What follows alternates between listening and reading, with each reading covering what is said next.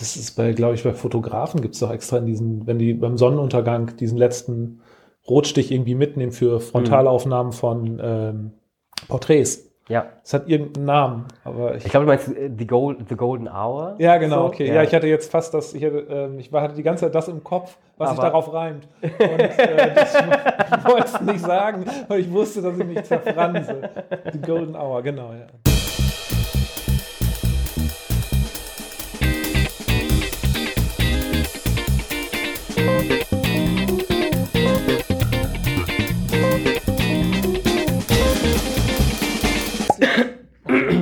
Entschuldige, Nochmal. sorry. Ist egal, das kann man wegschneiden. Okay. Ja, herzlich willkommen zu den Nebentönen.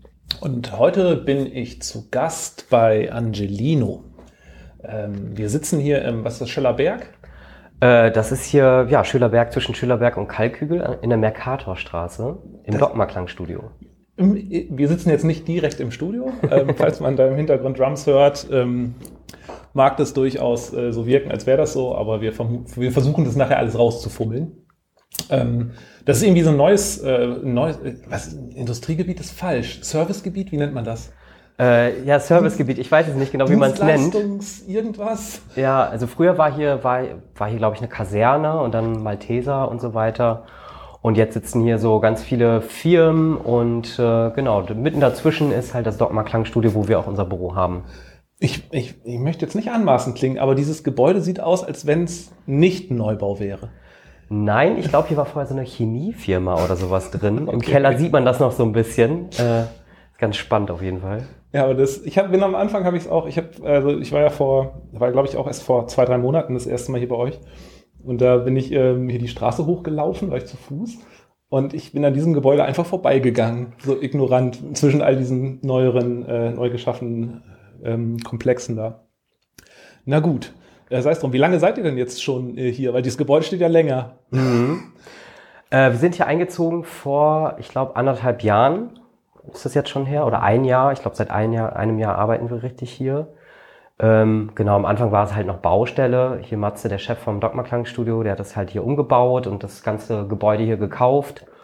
Und ähm, ja, weit- weiter vorne im Trakt sozusagen äh, sind die ganzen Studioräumlichkeiten. Da sind dann zwei Regieplätze, ein Aufnahmeraum, eine Gesangskabine. Und weiter vorne, wo wir uns hier gerade befinden, sitzen wir halt. Äh, hier nebenan sitzen noch zwei Drehbuchautoren. Ähm, und äh, genau, hier sind wir jetzt seit anderthalb Jahren und schalten und walten. Das, ähm, ich ich habe das auch ähm, jetzt natürlich alles nicht vorliegen. Da hätte man sich besser vorbereiten können. Aber ähm, das ist entstanden, weil die Limberg-Kaserne dicht gemacht hat, ne? Genau, äh, wir waren damals aber nicht mit im Studio, sondern wir hatten noch ein anderes Büro in der Karlstraße. Und äh, die haben am Limberg, Limberg alles zugemacht und dann ist Matze halt mit dem Dogma Klangstudio hier hingezogen. Und dann waren hier Büroräumlichkeiten frei und weil wir eh schon so eine enge Bindung zu, der, zu Matze und zum Studio hatten, haben wir uns dann überlegt, ja, dann kommen wir doch einfach mit. Okay, also gibt es ein ganz reguläres Mieter-Vermieter-Verhältnis für Büroräumlichkeiten. Ganz regulär würde ich, also ich würde es nicht ganz regulär bezeichnen, weil wir halt ganz viel zusammenklüngeln und halt viele Projekte sich auch überschneiden, aber ja, es ist schon ein richtiges Beruf, Ja, Büro, Aber Dingen. schön.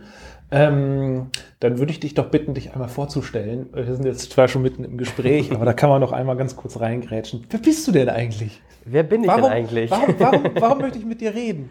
Ähm, also schön, dass du mit mir reden möchtest, auf jeden Fall. Hoffen wir, hoffen wir dass auch jemand zuhören möchte.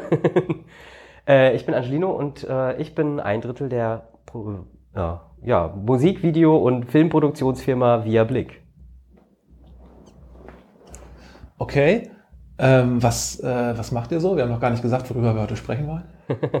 Ich glaube, wir reden heute über Musikvideos vor allen Dingen. Äh, ja, wir sind eine Filmproduktionsfirma und ähm, machen ja, Musikvideos, Brandingfilme, Imagefilme, auch ein bisschen Werbung. Aber sind so Musikvideos gestartet und ich glaube, das ist auch der Grund hier, warum wir heute sprechen. Seit, äh, seit, seit wann macht ihr das? Ähm, ich habe mal letztens geguckt, also ich glaube, so wirklich angefangen mit den Videos haben wir 2016. Damals entstand das ganze Ding ähm, aus unserer damaligen Band, also die gleichen Jungs, mit denen ich jetzt äh, diese Firma betreibe, mit denen habe ich in der Band gespielt, die Band Tiger. Und wir haben so selber für uns Musikvideos gemacht und dann dabei ganz schnell gemerkt, irgendwie, dass wir das irgendwie ganz gut machen und ganz gut können. Dann haben wir so ein Crowdfunding gemacht und da war halt ein Dankeschön in diesem Crowdfunding, dass wir Musikvideos machen, weil wir hatten das schon ein paar Mal für uns gemacht. Und dann kamen irgendwie Anfragen. Ich glaube, einer der ersten war mitunter Christian Steifen. Und äh, da waren wir total happy. Und dann kam Anfrage über Anfrage und irgendwann haben wir gedacht so, ja, jetzt ist das irgendwie so ein Ding und dann wurde damit auch so ein bisschen Geld erwirtschaftet und dann hat auch das Finanzamt angeklopft. Verdammt, wir haben ein Business. Wir haben, verdammt, wir haben ein Business und äh, genau, was man heute so schön Startup nennt. Mhm. Ähm, und ja, dann haben wir das angemeldet und dann war Via Blick geboren. Okay. Also einer aus dem, aus dem Zufall geboren, wenn man so will. Äh, ja, irgendwie schon, aber es ist, ich würde sagen, ich würde es nicht Zufall nennen, weil irgendwie machen wir doch schon immer alles so, dass es sich auf jeden Fall richtig anfühlt und so organisch einfach entsteht und genau. Okay.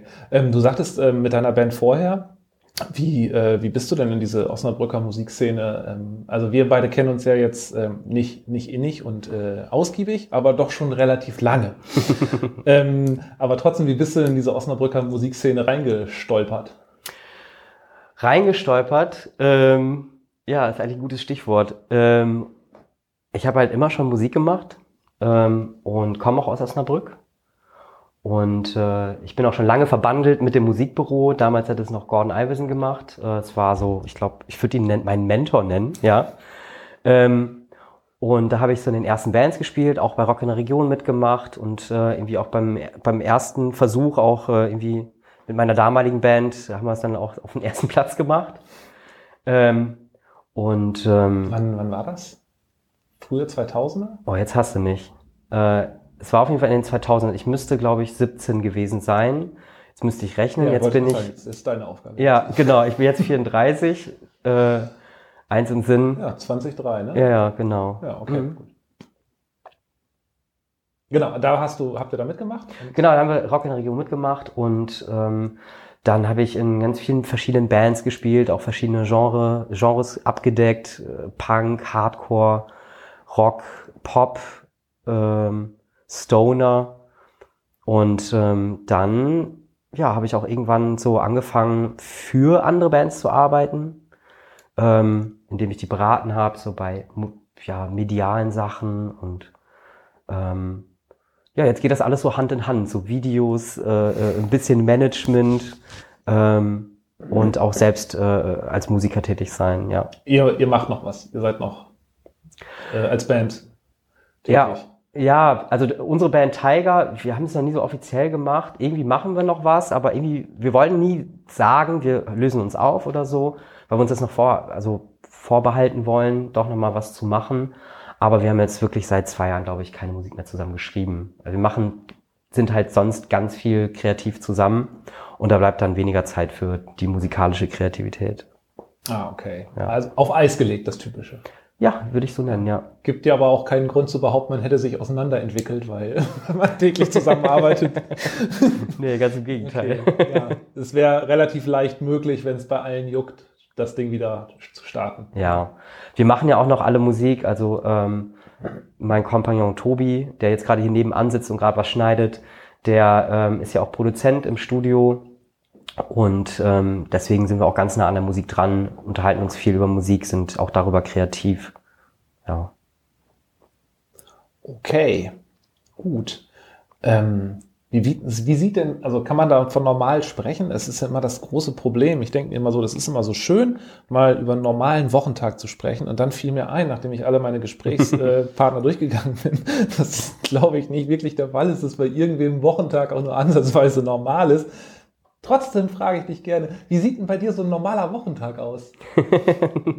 wie sieht denn die Groß, wie sieht denn der Großteil deiner Wochentage aus? So vielleicht. Ja, okay, ja, das passt auch ganz gut. Ich habe schon so eine Art Normalität für mich, ne?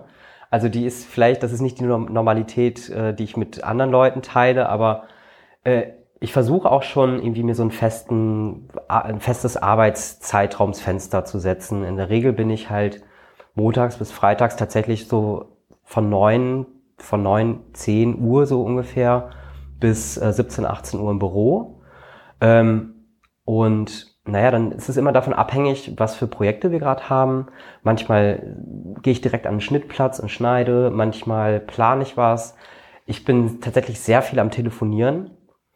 Ähm, und naja, dann so zwei bis zehn Mal im Monat würde ich sagen. Jetzt gerade ist es weniger, wobei die letzten drei Monate war es mehr. Ähm, so zwei bis zehn Mal im Monat bin ich dann äh, auf dem Dreh. Und das ist dann wirklich sehr fernab von Normalität. okay, gut. Aber äh, ansonsten kriegst du es wirklich hin, im Endeffekt so einen 9-to-5-Job für dich zu, zu managen. Ja, würde ich schon sagen. Also ähm, klar, Drehs, gerade wenn wir mit Bands drehen, viele, also manchmal sind ja auch Bands noch anderweitig tätig, dann äh, ist es schon häufiger so, dass wir auch am Wochenende drehen, aber ich versuche mir auch schon tatsächlich die Wochenenden so frei zu halten. Ähm, auch für die verschiedenen anderen Dinge, die ich halt noch so mache. Ähm, und an, ansonsten habe ich wirklich so einen 9-to-5-Job, würde ich schon sagen, ja. Cool. Also das äh, hätte ich jetzt nicht erwartet. Schön. ja. Freut mich für dich.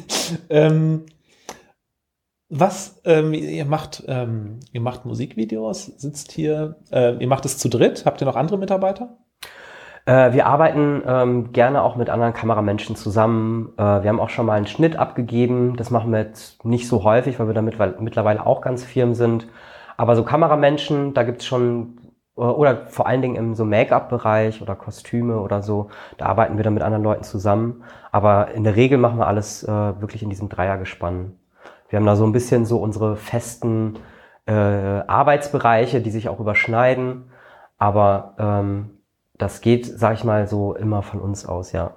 Schnitt, Make-up, Kostüm, äh, was für Aufgaben und Personal braucht man denn überhaupt? Also ich, ich gehe jetzt mal ganz, äh, ganz vermessen davon aus, dass wenn ihr kein Make-up braucht, dass ihr dann nicht anfangt, die Leute selbst zu schminken. Ist, oder seht ihr immer zu, dass, äh, weil das anders gar nicht geht, dass immer irgendeine Art von Make-up-Artist bei jedem Dreh da ist? Ähm, Make-up ist gar nicht so, also es ist schon wichtig, dass man irgendwie ähm, ein bisschen abpudert jetzt zum Dreh, dass es halt nicht glänzt und oder das so. Kann, könnt ihr mittlerweile selbst? Ja, vernünftig? doch, tatsächlich, ja. Cool. Also so ein bisschen, ein bisschen abpudern und so, dass das Gesicht nicht aussieht wie eine Leinwand, das kriegt man halt hin. Mhm. Ähm, aber ähm, wenn zum Beispiel das Make-up wichtig ist in einem Videoclip, äh, dann holen wir uns tatsächlich auch jemanden dazu. Wenn es sehr modisch aussehen soll, dann auf jeden Fall. Ähm, und ähm, aber wir sind auch schon mittlerweile ganz gut im, im Basteln, im Heim, Heimwerkern, im, äh, ja, so irgendwas wie Psychologe sein. diese ganzen Sekundärskills, die man durch die Erfahrung damit rein. Ja, ich meine, das, das, man kennt es ja, wenn man irgendwie in der Kreativszene unterwegs ist, man muss halt ganz viele Aufgabenbereiche abdecken mhm. und sich in vielen Dingen ein bisschen auskennen. Und dann ist es halt bei, bei uns so, dass wir uns in allem so ein bisschen auskennen, was mit Video zu tun hat aber zusätzlich kennen wir uns dann in unseren bestimmten Bereichen äh, mit verschiedenen Dingen sehr gut aus.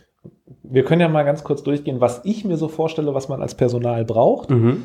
und äh, was ihr davon irgendwie abge... Also mein, mein naiver Ansatz ist, wenn ich jetzt so ein Musikvideo drehen will, dann brauche ich ja irgendjemanden, der da Regie führt.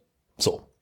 Wie beim großen Film auch. Mhm. Das macht ihr selbst, vermute ich? Ja. Okay. Äh, Kameramann und Assistenten und so, filmt ihr das auch selbst, wenn ihr nicht extern zukauft? Die Frage habe ich nicht verstanden. Als zweiter, also jetzt so als, als nächstes bei mir äh, auf der Liste, ein Kamer Kameramann und Kameraassistenz, ja. das, das bietet ihr auch selbst komplett. Ja, ja. Mhm. Okay. Äh, Beleuchtung? Ich meine, ihr seid zu dritt, darum gehe ich, mhm. will ich das jetzt Reihe nach durchgehen. Ja, ja. Äh, Be Beleuchtung? Ähm, wenn es jetzt um eine Bühnensituation geht, äh, wir hatten jetzt gerade zum Beispiel äh, eine Bühnenperformance, die haben wir im Hyde Park gedreht. Da hatten wir einen externen Beleuchter dabei, weil wir uns mit der technischen Komponente nicht so sehr auskennen. Mhm. Aber beleuchten tun wir selbst. Das ist halt bei uns vor allen Dingen, rührt das daher, dass ähm, ich ganz oft äh, so in dem Bereich der Regie tätig bin bei uns und ich mache so die Produktion, ich plane alles, äh, die Idee entwickeln wir zusammen häufig. Tobi, mein Kollege, der ist ähm, meistens Kameramann und ähm, cuttet auch viel. Und ähm, genau, dann gibt es aber auch so Bereiche, ähm, wo wir dann, also wie zum Beispiel die Beleuchtung, wo wir das dann abgeben, wenn es groß wird, aber das Set beleuchten, also wenn, wenn man uns jetzt hinstellt irgendwie und da sind jetzt drei oder vier, fünf Personen, dann das machen wir selber. Da haben wir auch eigenes Equipment mittlerweile für Und ähm, genau, du wolltest auch, glaube ich, auf die anderen Rollen noch an, äh, an zu sprechen kommen, oder? Ich wollte einfach nur so wissen, was man da Mhm. überhaupt braucht, dass man mal so einen kleinen Ja, ja. Überblick davon bekommt. Ich Ja. selbst, ja, ich habe noch kein Musikvideo gedreht, also nicht nach Plan. Okay, ich, ich, kann, ich kann ja mal so das, äh, das, die Ma- Minimaldefinition eines Teams, eines Drehteams Das vielleicht erläutern. freuen, ja. Äh, also die Minimaldefinition bei uns ist, dass wir äh, mindestens zu zweit ans Set gehen. Ganz selten klappt es auch mit einer Person. Das bin dann ich alleine oder Tobi. Ähm, das ist aber nur in einer Interviewsituation möglich. Also wenn wir irgendwie mit einer Person ein Interview führen oder so. Ansonsten sind wir immer zu zweit und das ist dann so eine Mischung aus Regie, Kamera und Beleuchtung. Und ich muss dann halt noch ein bisschen mal Make-up, ein bisschen abpudern machen oder ähm, keine Ahnung, äh, Leute anrufen, falls was schief geht oder so. Und dann, ich glaube, die nächste Position, die am ehesten gefüllt wird, ist sowas wie eine Produktionsassistenz. Das ist so eine Mischung aus, ich sag mal, Runner, ähm, Caterer und jemanden, der einen Führerschein hat und einfach die ganze Zeit durch die Gegend fahren kann, falls man noch was braucht, weil man was vergessen hat. Ähm, dann als nächstes äh, kommt sowas wie eine Person, die tatsächlich nur dafür da ist, Licht hin und her zu schieben nach unseren Ein Anweisungen. Ähm, was häufig in Performance-Situationen auch nicht unwichtig ist, ist tatsächlich jemand, der wirklich nur Musik an und ausmacht. Ähm, wenn wir jetzt Play mit Playback drehen, Mhm. und äh, wir machen das häufig so, dass wir uns den Song als Maske schon auf einem Computer äh, anlegen, dass wir genau wissen, wo ist der Vers, wo ist der Chorus, es halt beim Dreh manchmal echt schnell gehen muss und wir nehmen halt in krassen Datenmengen auf. Also wir filmen halt meistens in RAW und 4K. Äh, wir haben mal durchgerechnet, in einer Sekunde nehmen wir, glaube ich, so 100 äh, Disketten äh, auf, weil wir halt äh, unfassbar viele Bilder die Sekunde produzieren. Und da ist dann halt wirklich Zeit ist Datenmenge und Zeit ist Geld. Und das, deswegen muss das schnell gehen. Wenn ich jetzt irgendwie weiß, ich brauche nur einen Chorus eins von der Band in der Performance, dann geht es einfach sehr, sehr schnell, wenn ich der Person sagen kann, klink uns mal bei Chorus eins rein oder so. Äh, das erspart viel. Und dann geht das so weiter, was man halt so Habt ihr, braucht. da, äh, Entschuldigung, habt ihr dafür dann eine separate Person an dem Set, an dem Drehtag? Das ist durchaus schon vorgekommen, ja. Okay. Also gerade wenn wir in großen Locations drehen und ich versuche halt in der Regie, ähm, wenn es halt dann jetzt vor der Pandemie irgendwie zu, ist es ja ganz normal, dass man nah an den Menschen dran ist, beziehungsweise für mich ist das normal, dass ich halt versuche, mit den KünstlerInnen äh, ganz, ganz eng in Aus Austausch zu gehen. Und jedes Mal, wenn ich ähm, eine Regieanweisung gebe zum Beispiel, die dann sein könnte in einem Performance-Part, äh, hey, äh, ich habe die Energie gespürt, die du gerade vermitteln wolltest, aber beweg dich einfach mal für die Kamera ein bisschen exaltierter, ich brauche mehr Acting von dir, dann ähm, das, was ich dadurch erzeugt habe an Nähe, verliere ich ganz schnell, wenn ich dann wieder zum Rechner renne, um die Musik anzumachen. ist ganz, ganz banal. Ähm, Und Okay. da ist dann so eine Person hin, total hilfvoll, hilfreich, hilfvoll, ja. Ja. Gut, habe ich verstanden. Ähm, okay, das ist, ist das alles, was man zum Dreh braucht? Oder Ja, also äh, in der Regel ja. Wenn Ähm. man aufwendige Kostüme hat, dann brauchst du auch so eine Person. Mhm. Es hilft halt auch total, gerade wenn man draußen dreht und in einer öffentlichen Zone, sage ich mal, dass man tatsächlich eine Person dabei hat, die mögliche PassantInnen einfach nur abfängt und sagt, was da passiert. Weil Leute wissen natürlich nicht, wenn wir drehen, wir haben jetzt zum Beispiel, letzte Woche haben wir am Rosenhof gedreht und hatten da so ein bisschen was abgesperrt. Wir hatten so eine Limousine und wir haben natürlich ganz viel Aufmerksamkeit auf uns gezogen. Und da hatten wir echt eine Person, die einfach nur immer wieder die Passanten abgefangen hat und gesagt hat, es ist ein Musikvideodreh, nichts Schlimmes, äh, macht einen kleinen Bogen, da dürfte lang gehen, ähm, weil sonst die Personen auch immer wieder stören. Ähm, okay. Bei wie vielen Leuten sind wir da? Ich habe jetzt nicht mitgezählt. Ähm, mindestens zwei, ich würde sagen in der Regel vier Personen sind wir vom Drehteam alleine, ja. Okay, und dann kauft ihr halt immer noch äh, vertraute, bekannte Gesichter ein, die Genau. mit denen ihr schon häufig was Und für manche, also für manche Sachen, gerade wenn es so im Low-Budget-Bereich ist, ähm, gibt es ja auch immer Leute von Bands, so die dann irgendwie schon mal was mit einer Kamera zu tun gehabt haben oder von denen man wiss, we- weiß einfach, die können gut organisieren oder sind irgendwie auf Zack, so dass sie nicht im Weg stehen. Ähm, und das ist dann einfach günstiger, dass man das nicht dazu kaufen muss und dass es dann nicht vom Budget runtergeht. Okay, klar. Ähm, gut. Das klingt ja schon mal nach sehr, sehr, sehr viel Arbeit. Das, äh, ich, ich natürlich sieht man das irgendwie so an, aber wenn man sehr, sehr naiv rangeht, so wie ich das gerne an manche Sachen tue, dann ist es nicht unbedingt äh, ersichtlich, dass da ähm, so viele Leute über so einen Zeitraum möglicherweise beschäftigt sind. Wie sieht denn das aus, wenn ich jetzt so ein, ich möchte jetzt so ein Musikvideo bei euch machen? Mhm. So, mit, ich habe eine imaginäre Band, die ich sehr gut kenne und alle Leute sehr schätze. ähm, wie sieht denn, äh, wenn ich jetzt, wenn ich jetzt zu dir dein, äh, zu euch ins Büro gehe und sage, oder ich klingel hier, ihr macht mir die Tür auf, sage, schönen guten Tag, ich will gerne ein Musikvideo machen. Wie sieht denn so ein Einstiegsgespräch aus? Ein Einstiegsgespräch, ähm, wahrscheinlich vor dem Gespräch werde ich dich fragen, ob du mir den Song schicken kannst und okay. den Text von dem Song. Und dann frage ich dich, ähm, was hast du eine Idee oder möchtest du, dass wir eine Idee dazu erfinden oder dass wir zusammen das entwickeln? Dann ähm, spricht man so ganz grob über finanzielle Rahmenlinien. Also es gibt halt äh, so einen Bereich, unter dem wir halt gar nichts machen können. Mhm. Ähm, ich sag mal, wenn das halt so ganz schmalspurig sein soll und man hat irgendwie eine ganz, ganz einfache Idee, die schnell umzusetzen ist, ähm, mit Drehteam sind wir da auf jeden Fall immer im vierstelligen Bereich. So, da fängt das halt an. Darunter wird es eigentlich kaum machbar. Spielt das eine Rolle, ob das drei Minuten oder 18 Minuten Video ist?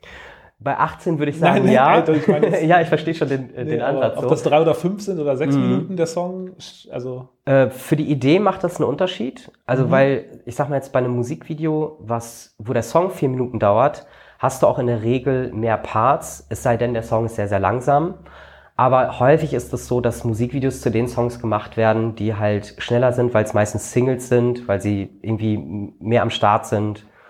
Und ähm, es macht vielleicht weniger einen Unterschied bei drei bis vier Minuten, aber wenn es dann so an die sechs Minuten geht, dann macht es auf jeden Fall einen Unterschied, weil man einfach auch äh, mehr aufnehmen muss. Ja, gut, klar. Pragmatisch so. Ja, ist ja, ja genau. Man das, äh, so wie man das manchmal im Studio macht, dass man einfach äh, komplette Blöcke einfach doppelt, äh, ist ja beim Musikvideo, wäre das ja, ja, es wirkt ein bisschen absurd, wenn man dann immer das Gleiche sieht, ja. man es bei, bei Musikproduktion gegebenenfalls ja, absolut. Mhm. Stimmt schon. Ähm, was was äh, wird am häufigsten, also okay, gut, dann bin ich bei euch, dann sprechen wir darüber. Ähm, wenn ich jetzt keine Ideen habe, mhm. so, ich habe ich habe keinen Plan. Wie, äh, an was könntest du, an was, was für Optionen trittst du, ähm, kannst du dann an mich herantreten? Also sagst du dann ja, ja, okay, dann mache ich dir was fertig. Schönen Tag noch, hier ist Ihr Zettel, wir sehen uns nächsten Dienstag. Oder ähm, habe ich dann noch mehr einen, einen bunten Strauß voller Optionen, den du mir aufblätterst? Wie, äh, ja, das, also ähm, wir machen das nie, dass wir einfach was, was hinblättern oder dass wir irgendwie was einfach äh, dir hinklatschen und sagen, so, das würden wir dir an, anbieten, so als Produkt. Das ja. äh, trifft halt gar nicht so auf unsere Philosophie. Äh, das steckt auch so ein bisschen in unserem Namen, via Blick, ähm, so über das Auge. Wir verstehen uns so mh, mm, wie, wie so Dolmetscher für Ideen. Ähm, und wenn du jetzt an mich herantrittst, aber selber keine Idee hast, dann würde ich erstmal versuchen, mit dir zusammen eine Idee zu entwickeln, weil du hast halt den Song geschrieben oder du bist auf jeden Fall Partizipant daran. Und dann ist es ganz wichtig, dass du deine Ideen einbringen kannst oder dein, dein Vibe, sag ich mal. Weil sonst bringt es nichts, wenn ich dir was vorliefer, was überhaupt nicht, wo du, du dich nicht mit identifizieren kannst, weil dann können es auch deine Fans nicht. Und mein Ansatz wäre dann, oder ist dann häufig, dass ich äh, äh, dich erstmal nochmal nach Hause schicke und dir sage, äh, guck dir erstmal an, was dir eigentlich gefällt und schick mir das.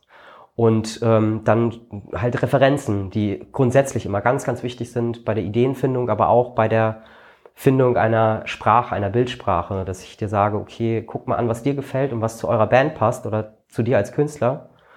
Und dann sagst du mir zum Beispiel, äh, hier sind vier Videos, die ich total super finde, von der Idee oder von der Bildgebung und ähm, genau, dann äh, auf, anhand dieser Referenzen guckt man dann schon mal, okay, was hat das für so eine Grundspannung, so ein, so ein Grundnarrativ, nenne ich das ganz gerne. Irgendwie so eine erzählerische Sprache, die das Video dann haben könnte. Und dann treffen wir uns in einem gemeinsamen Gespräch, gucken uns das gemeinsam an. Und äh, dann meistens ist das tatsächlich so, dass man irgendwie im Gespräch, so das dauert so ein bis zwei Stunden, ich finde ja kein Meeting sollte länger als zwei Stunden gehen, ähm, dann kommt eigentlich immer eine erste Idee. Okay. Ähm, ganz, nur, nur eine Frage, weil es mich gerade persönlich interessiert. Mhm. Wie oft ist es schon oder ist es schon vorgekommen, dass jemand ähm, kommt mit so Videoideen, also mit, mit Videos, die ihm gefallen. Und das sind so ikonische One-Trick-Ponys. Also wie dieses, äh, wie dieses nur ein Wortding von Wir sind Helden oder dieser hier Gigi D'Agostini mit dieser tanzenden Linie oder so. Und jemand kommt mit solchen Sachen, wo man ganz genau weiß, das eine Idee, die hat einmal funktioniert, da können wir nie wieder was ähnliches machen. Ist das schon passiert? Dass man dann da denkt und sich so denkt so, mm, das ist jetzt Kacke. Ähm, ja, das passiert, aber das, das zeigt einem auch wiederum sozusagen äh, eine Grundrichtung vom, vom Song. Also das so, wenn man ein bisschen darauf rumreitet, selbst so bei diesen One-Trick-Ponys, ich kenne den Begriff noch nicht, das muss so, ich mir unbedingt merken, total geil. War das richtig One-Trick-Pony? Mhm, ja. Ähm, cool, äh, wieder was gelernt. Ähm, also es passiert häufig, dass dann halt so diese ganz ikonischen Musikvideos am Start sind, so irgendwie Thriller oder so. Und dann sagt man halt so, okay, so können wir das nicht machen, aber wir wissen dann zum Beispiel schon mal, dass, ähm, dass es eher so über, eine, über so eine Bildsprache passieren soll oder ob es eher über eine erzählerische Sprache passieren soll oder über einen sehr effektmäßigen Schnitt oder so. Und das zeigt einen dann schon viel. Und wenn wir dann ähm, ähm, darüber sprechen. Worauf ich immer hinweise, ist halt der Text vom Song, beziehungsweise der Grundvibe, wenn es keinen Text gibt. Wobei ich glaube, wir hatten das bisher noch nicht, dass es wirklich gar keinen Text gab. Ähm, dann benutze ich gerne eine Methode, die äh, nenne ich Counterpart-Methode. Ich nehme wirklich die Lyrics und übersetze Wort, äh, Zeile für Zeile, was diese Zeile im Kern eigentlich aussagt. Also äh, als Beispiel zum Beispiel äh, als Beispiel zum Beispiel, mhm. äh, von Britney Spears, Hit Me Baby One More Time, irgendwie My Loneliness is Killing Me. Das heißt ja einfach nur, äh, ich bin total allein. Okay, es ist jetzt ein blödes Beispiel, weil es wirklich genauso literally gesagt wird, aber ähm, Und das Musikvideo das auch null hergibt, oder? Wahrscheinlich schon. es, es, kam mir gerade in den Kopf, weil ich irgendwie vor ein paar Tagen, glaube ich, den Videoclip nochmal gesehen habe, so. äh, weil ich so eine 90, äh, so eine Nuller-Referenz brauchte. Mhm. Ähm, und ich übersetze halt wirklich Zeile für Zeile und dann lösche ich den Originaltext, den, wenn wir jetzt bei einem Beispiel geben, bleiben, dass du zu mir ankommst, ja. eine Idee, dann lösche ich ähm, diese Zeilen, die du geschrieben hast und lass das ein paar Tage liegen und dann nehme ich sozusagen die Quintessenz aus dem, was halt jede Zeile ausdrücken soll und generiere daraus eine Idee. Und ähm, Jetzt bin ich ein bisschen, ein bisschen abgedriftet gerade. Wo waren wir eigentlich? ich finde das super. Das, das darf ruhig ausfransen. Das okay. okay. Äh, genau, Counterpart-Methode. äh, darüber kommt man immer schon auf die Ideen. Und ähm, diese Counterpart-Methode hilft auch, wirklich den Kern der Idee zu fassen. Weil es gibt nichts Schlimmeres, als wenn du irgendwie ähm, eine Idee, also wenn man eine Idee entwickelt und wirklich genau das übersetzt, was im Originaltext gesagt wird. Klar, metaphorisch funktioniert das, aber wenn es wirklich zum Beispiel darum geht, dass die Metapher ist, dass man ein Butterbrot beschmiert, aus mhm. irgendeinem Grund, so, ähm, dann äh, sollte man nicht das Butterbrot zeigen, sondern das, worauf die Metapher hinaus möchte. Zum Beispiel irgendwie, dass man sich äh, toll ernähren sollte und äh, gemeinsam ein Butterbrot essen sollte, gemeinsame Zeit verbringen sollte. Dann wäre es vielleicht sinnvoll, nicht das Butterbrot, Butterbrot zu zeigen, sondern wie ähm, die Mutter einem früher als Kind das Butterbrot geschmiert hat, weil das eine ganz bestimmte Erfahrung halt ist, die ganz viele Menschen teilen können. Ja, immer wenn ich traurig bin, mache ich mir ein Eibrötchen. Von irgendeiner Band aus äh, Bersenbrück, die hatten wir mal vor Jahren äh, in irgendeinem Bewerbungspool drin. Das äh, sollte auch was anderes aussagen als das Eibrötchen. Ja, Wahrscheinlich okay. ja. Gut, äh, ähm, jetzt gibt's natürlich bei ähm, Gut, dann hat man so eine grobe, äh, grobe Visualisierungsidee und das und wo das, wo das eventuell hingehen sollte, mit, mhm. mit was für einer Bildgeschichte man spricht. Jetzt gibt's ja natürlich verschiedenste ähm, Videos. Die Britney Spears Klamotte ist vermutlich eine reine Performance-Video, soll das ja sein. Da wird ja, ne, dann gibt's so diese typischen Videos, bei denen irgendwie so eine Geschichte oder eine feste Handlung erzählt wird. Und ähm, dann gibt's einfach nur brutalste Kunstformen, wo man eigentlich gar nichts mehr, äh, ja. sondern einfach nur denkt, das sind bunte Bilder, das ist toll. Und äh, dann, ja klar, Misch, gibt's noch irgendwie andere Sachen, außer jetzt so Mischformen davon? Hast du da noch irgendwas anderes? Also ja, ich würde sagen, ich würde, also das sind schon auf jeden Fall so die gängigsten, Formate, sage ich mal. Ähm, ich glaube, eine Sache, die sich in den letzten ein, zwei Jahren sehr etabliert hat, sind äh, so Desktop-Videos. Also wenn man wirklich irgendwie zum Beispiel eine Social-Media-Oberfläche hat oder zumindest sie stilistisch andeutet oder so, dass man ähm, mit, also wenn man so ein bisschen die dritte Wand durchbricht und halt mit dieser Ebene noch spielt. Also ich muss da denken an dieses Video von äh, Sind, Alpina Weiß heißt das, ein ganz klasse Video, ähm, wo man durch mehrere Social-Media-Plattformen eigentlich durchscrollt und dann immer wieder so Videosnippets hat und dann passend äh, auf den Song halt Performance-Parts hat und darüber entwickelt sich halt auch dieses ganze Narrativ. Und das gibt's relativ häufig jetzt mittlerweile, dass man irgendwie ja, bestimmte Plattformen wirklich abbildet im Video. Ähm, dann natürlich ganz, aber das, also das ist irgendwann, glaube ich, so in den 90ern so ein bisschen in die Vergessenheit geraten, aber dadurch haben Videos eigentlich, sind erst so wirklich an den Start gegangen, äh, zumindest als die große Musikvideo-Ära war. Äh, das sind so grafische Videos. Also vor allen Dingen im, im Techno-Bereich war das eine lange Zeit ein Ding. Ich glaube, du hast eben sowas Gigi D'Agostino ja, ja, angesprochen. Ich, ich kenne nur diese komische Linie da. Ja, ja, genau. Also dass man irgendwas Grafisches macht. Und Gut, aber das würde ich, also hätte ich jetzt als Kunst irgendwie vor äh, eingeordnet. Mhm. Oder ist das, meinst du, das ist nochmal ein besonderer Bereich? Äh, ich, ich würde sagen, das ist schon noch ein besonderer Bereich. Okay. Vor allen Dingen, weil dieser grafische Bereich und auch ähm, das Performance-Ding so sich sehr überlagern. Also wenn du jetzt zum Beispiel ein Video anguckst von Beyoncé oder so, das, das, was da an Performance passiert, ist auch sehr, sehr arty. Und das ist, also dann steht die, keine Ahnung, irgendwie im Louvre so und du denkst dir, okay, die tanzen jetzt im Louvre, aber eigentlich ist das von der Bildkomposition, hat das, ähm, sind die einfach nur an verschiedenen Orten und versuchen halt diese visuelle Ebene ähm, darüber zu bringen. Da geht es nicht um die Performance an sich, sondern um das Visuelle, das Grafische so. So empfinde ich das auf jeden Fall. Ich weiß nicht, ob man das gut, so gut erklären schon, kann. Ja, ja, nee, ist okay. Wenn's, ich dachte, da gäbe es ein richtig oder falsch. Und ich nee. habe mich ja beruhigt. es, gibt auch, es gibt viel falsch, aber es gibt auch viel richtig. okay, gut. Das ist immer gut. Ähm, das wären ja so die, äh, aber da würde man dann sich auch dementsprechend, also würdest du dann, wenn ich zu dir käme, wir nochmal drauf zurückkommen, ähm, würdest du mir auch die verschiedensten Möglichkeiten sagen, äh, dann aufblättern, wie wir das, äh, wie wir das umsetzen können, in welcher Form? Ja, total. Also vor allen Dingen würde ich immer empfehlen, gerade wenn es im Low-Budget-Bereich ansässig ist, immer eine Performance äh, zu machen. Mhm. Weil du kannst mit Performance, ähm, kannst du ganz viel füllen und es erzählt auch immer ganz viel über ja, das Narrativ äh, der Band oder von, von dir als Künstlerin. Ähm, das würde ich immer empfehlen, weil es auch das günstigste ganz pragmatisch ist.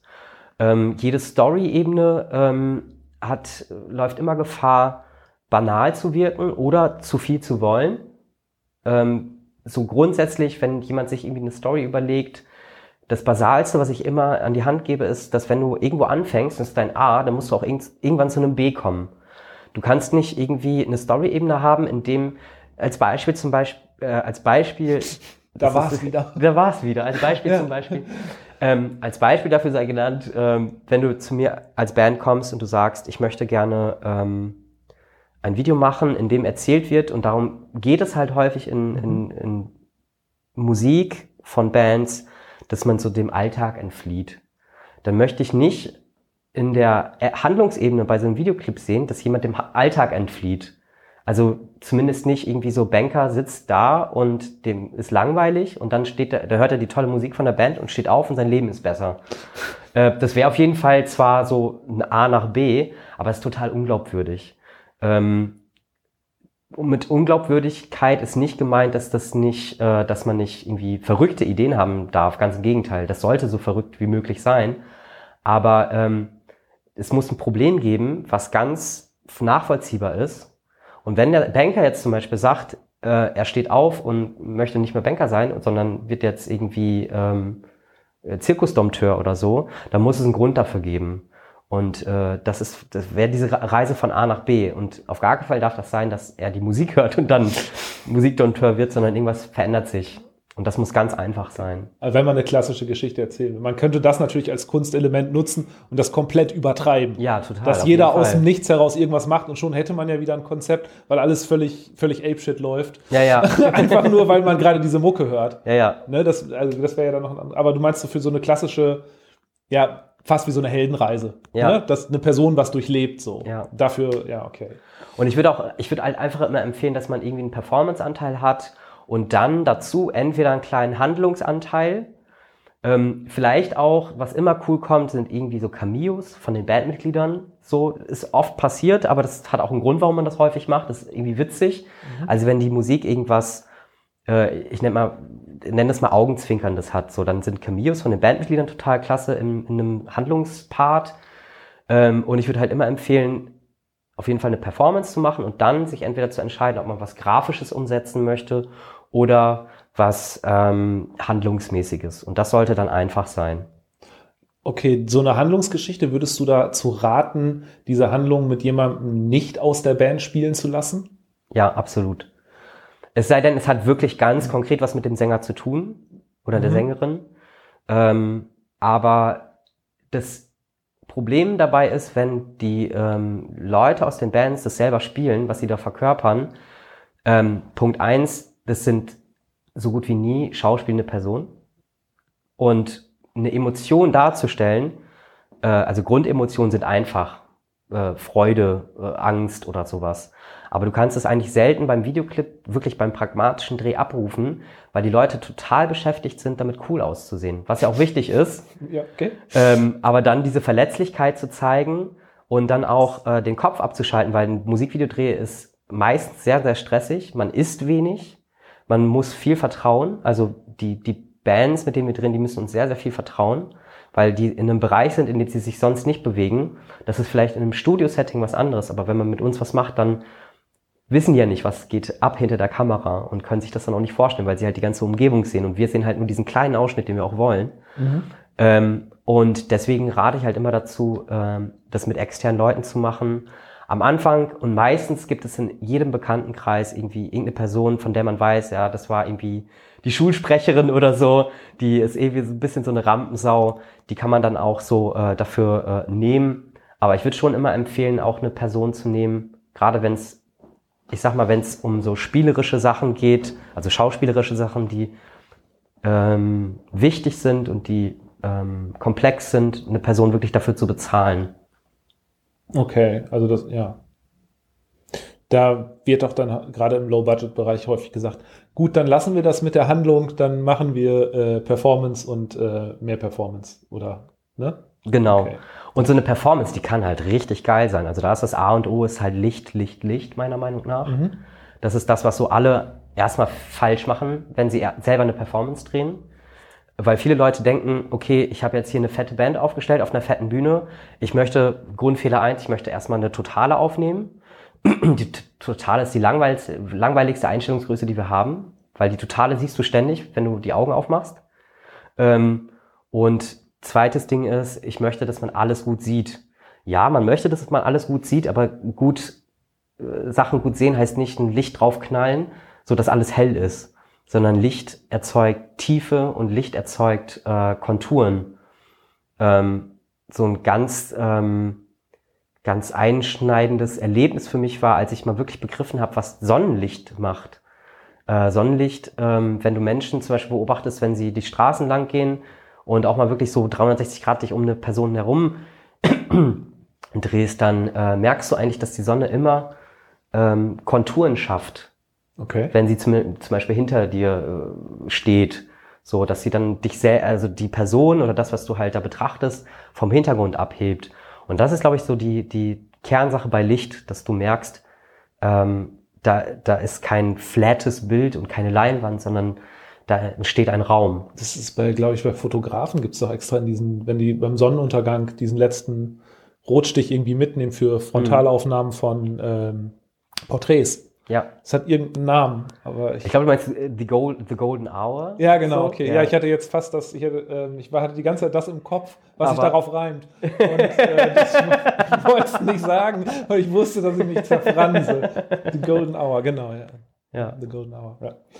Ja, gut, das ist so das, ähm, das Einzige, was mir gerade diesbezüglich bekannt ist. Aber so habe ich das natürlich nicht wahrgenommen. Ich laufe auch selten um Leute im Sonnenlicht drumherum. Ja, das aber wenn man das schräg. einmal weiß, vielleicht sollte man das mal tun. Ist ja. das irre. Und auch so mit Straßenbeleuchtung oder so, was das einfach alles macht. So, wenn du eine Person einfach nur so, wenn du einmal dich um die herum bewegst, also so, das, das ist total super. Okay. Ja, cool. Ähm, was, ähm, also das sind so Ideen, Licht, Performance, ganz viel Licht, sagst du. Ja. Und den, äh, der Rest entsteht dann mehr oder weniger vor Ort. Es sei denn, man hat, also man, es sei denn, man hat eine grafische Idee oder, also Mhm. äh, mit grafisch meine ich, ähm, ähm, also ich, der Klassiker beim, bei einer Performance ist irgendwas mit einer Halle oder ähm, Bandproberaum und das kann wirklich super funktionieren. Dafür muss der Raum an sich nicht super schön sein. Es sollte im besten Fall immer groß sein, weil ähm, das immer Sinn macht, ähm, anders jetzt als bei einer Bandprobe, wo du halt versuchst, die, die Instrumente und die Leute und auch äh, so die Verstärker an die Wand zu stellen, macht das halt immer Sinn, ähm, einen Abstand zu der Wand zu haben, weil du dadurch wiederum Tiefe erzeugen kannst und auch Licht hinter die Person stellen kannst, weil Licht hinter den Personen ist halt, was ich eben meinte mit der Sonne, das macht die Konturen. Ähm, oder auch ein Kicker, wie man es in der Beleuchtung dann nennt. Ähm, und deswegen eignet sich halt immer ein großer Raum und da muss man sich halt überlegen, ähm, äh, wie soll das aussehen? Kapitalfehler ist häufig dabei zum Beispiel einen sehr dunklen Raum zu nehmen, weil coole Leute, wie wir sie meistens in Bands haben, haben meistens dunkle Kleidung an. Und ähm, naja, was dann passiert ist, ähm, dass die Leute von der Wand aufgeschluckt werden. Und ähm, deswegen ist es wichtig, schon irgendwie eine bestimmte Raumgröße zu haben. Aber ähm, so alles im Hallenbereich, weiße Wände, bunte Wände, Fotostudio sind immer gut, äh, sind gut. Draußen drehen ist super, gerade im Sommer, wenn man einfach länger drehen kann. Ja. Und weil ähm, man halt äh, einen längeren Sonnenauf- und Untergang hat, also Sonnenauf- und Untergänge sind halt immer cool, weil du da geile Ge- Gegenlichtspiele machen kannst.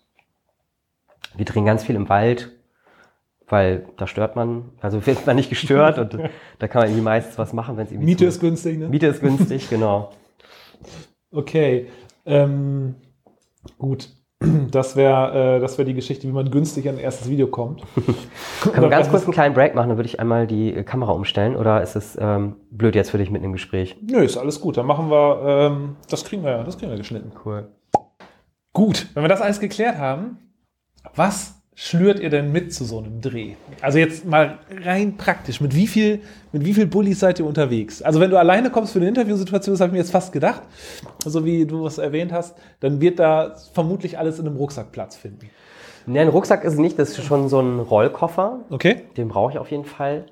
Ähm, also was wir natürlich immer dabei haben, ist unsere Kamera oder zwei Kameras, je nachdem, was wir drehen. Ähm, und ähm, eigentlich ist auch mittlerweile immer so ein kleines Lichtsetup mit am, mit am Start. Wir haben halt so ähm, ein Setup, um eine Dreipunktbeleuchtung, so nennt man das, äh, herzurichten. Die ist halt auch mobil, das ist halt auch wichtig, dass man schnell Licht irgendwie hin und her schieben kann. Das ist zum Beispiel bei großen Filmsets ist das echt anders, wenn die so mit diesen riesigen Ari-Leuchten arbeiten, die darfst du dann irgendwie zehn Minuten, lang nicht verstellen, wenn du die einmal anhattest, weil sonst diese komischen 1000 Euro teuren Fresnel-Linsen kaputt gehen und so. Wie, wie bei so einem äh, Beamer, ne? Das Problem. Ja, furchtbar. Oh. nee, genau. Ich, ähm, also eine Kamera und ein bisschen Licht ist immer am Start. Und was man sonst mit dabei hat, ist ähm, meine Listen. Listen sind immer ganz, ganz wichtig. Und Wo deine Arbeitsabläufe oder was draufstehen oder Reminder oder was. äh, Oder was du mitnimmst oder Einkaufs, was, was für Listen? Also ich habe eigentlich immer sowas wie eine Shootlist dabei. Also es gibt so drei Hauptlisten, mit denen wir so arbeiten. Das ist einmal eine Timeline-List, also wenn es um Musikvideos geht. Eine Timeline-List ist eine Übersicht. Da steht dann, das sind dann so sechs Spalten. Da steht dann, ähm, ähm, da geht es darum, aufzuschlüsseln, wie der Song halt ist. Äh, das heißt halt, dann steht zum Beispiel 0 bis 013, Vers 1. Dann steht in einer Spalte, was in diesem Vers ähm, musikalisch äh, passiert. Okay. Dann, ähm, wie wir das kam kameramäßig auflösen und halt, was dann so actionmäßiges passiert. Zum Beispiel äh, Intro 0 bis 013. Äh, in der Musik ist auf einmal so ein Schlagzeug-Pickup. Du, du, du, du. Äh, dann steht da halt Schlagzeug-Pickup und dann steht da Sänger läuft an der Tür vorbei und äh, grinst in die Kamera oder so. Das ist dann eine Timeline-List. Dann gibt's die äh, Shoot-List. Die Shoot-List ist ähm, die Timeline-List in sehr dezidiert. Da steht dann drin, Entschuldigung, ich muss einmal husten. Also die Shoot-List ist eine Liste, da ähm, steht dann alles drin, was auch in der Timeline-List drin steht, nur sehr dezidiert. Äh, wir haben Kameraeinstellungen da drin, äh, Requisiten, Locations, falls wir Location-Wechsel haben. Und dann gibt es noch, wenn es dann aufwendiger wird, die Shoot-Order. Weil das, was wir in einem Videoclip sieht, sehen, das wird ja niemals chronologisch abgedreht. Das ist ganz selten der Fall, dass man chronologisch dreht. Und in der Shoot-Order steht das Ganze nochmal so aufgelistet, dass es halt mit dem letzten, das ist nämlich vier Listen oder vier Dokumente, mit dem Production Book übereinstimmt. Das Production Book ist eigentlich wie, ähm, viele Bands werden das kennen, wenn sie irgendwo spielen, dann kriegen sie halt vorher irgendwie ein Itinerary äh, oder was für ein Gerät? IT nennt man das, glaube ich, kurz, kurz gesagt. Also einfach so ein, so ein Plan vom, vom, von der Booking-Agentur oder vom Veranstalter, von der Veranstalterin, wo drin steht, wann sie wo sein müssen, äh, wer die AnsprechpartnerInnen sind, äh, ah, was es zu essen gibt und so weiter. Mhm. Ähm, das ist ein Production Book. Da stehen auch immer alle Telefonnummern drin, alle Adressen. Das ist nämlich immer sehr, sehr wichtig, dass man das im Blick hat, weil wenn man dann irgendwie an einem Tag drei Location-Wechsel hat und man ist irgendwie morgens um 6 Uhr steht man auf und ist dann ähm, erstmal vom Edeka an der Sutthauser Straße und nächste Location ist dann irgendwie ähm, drei Kilometer weiter. Da muss man genau wissen, dass man ähm, die Adressen und so weiter parat hat, weil es fragen immer ganz viele Leute, wo müssen wir jetzt hin, wo müssen wir hin? Und wenn ich zum Beispiel meine ganze Regie im Kopf habe, dann möchte ich mich nicht auch noch darauf verlassen können, dass alle checken, dass der Edeka an der Sutthauser Straße, an der Sutthauser Straße in Osnabrück ist und nicht in, äh, in Bremen oder so. Mhm. Ganz ähm, pragmatisch. Ja, also ich habe meine Kamera dabei, Kamera, ich habe mein Licht dabei und ich habe meine Listen dabei. So. genau, das geklärt. Schön.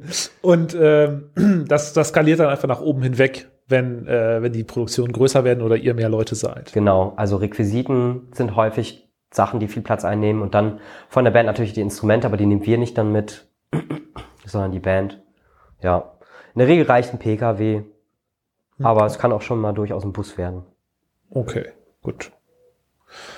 Ähm, ja, ähm, dann habe ich jetzt noch, ähm, hast du gesagt, Budgetplanung, das geht halt, ähm, das würde halt, wenn man es machen lässt, äh, geht das auf jeden Fall vierstellig los, war ja irgendwie so die, wenn ich das richtig noch in Erinnerung habe, ja. ne? Mhm. ist irgendwie so die Geschichte. Ähm, äh, was, äh, was habt ihr denn mal so an, wenn man eine Location dazu mietet? Ne? Meinst, meintest ja vorhin, ähm, so große Hallen, Proberäume, irgendwas in der Art und Weise, was halt passt für eine Performance, sind äh, preiswert, weil vorhanden. Was äh, habt ihr denn mal so beispielsweise an äh, netten Zeug angemietet, um was zu drehen? Was, äh, an was kommt man denn ran und äh, wofür wird das eventuell verwendet? Also ich habe die Erfahrung gemacht, dass man so gut an, wie an alles rankommt und dass auch vieles, was man sich am Anfang erstmal als undenkbar vorstellt, nicht nur, eine, also ja, auch manchmal eine Frage des Geldes ist, aber dass es gar nicht so teuer sein muss. Also wir hatten zum Beispiel für einen Videoclip haben wir tatsächlich mal ein Schloss gemietet. Welches? Ähm, in Bückeburg. Äh, ah, okay. Ich weiß jetzt den Namen des Schlosses nicht mehr. Ähm, zumal ich mir auch in der Zeit viele, viele Schlösser, äh, mit vielen Schlössern telefoniert habe, ähm, mit Schlossherrinnen und Schlossherren.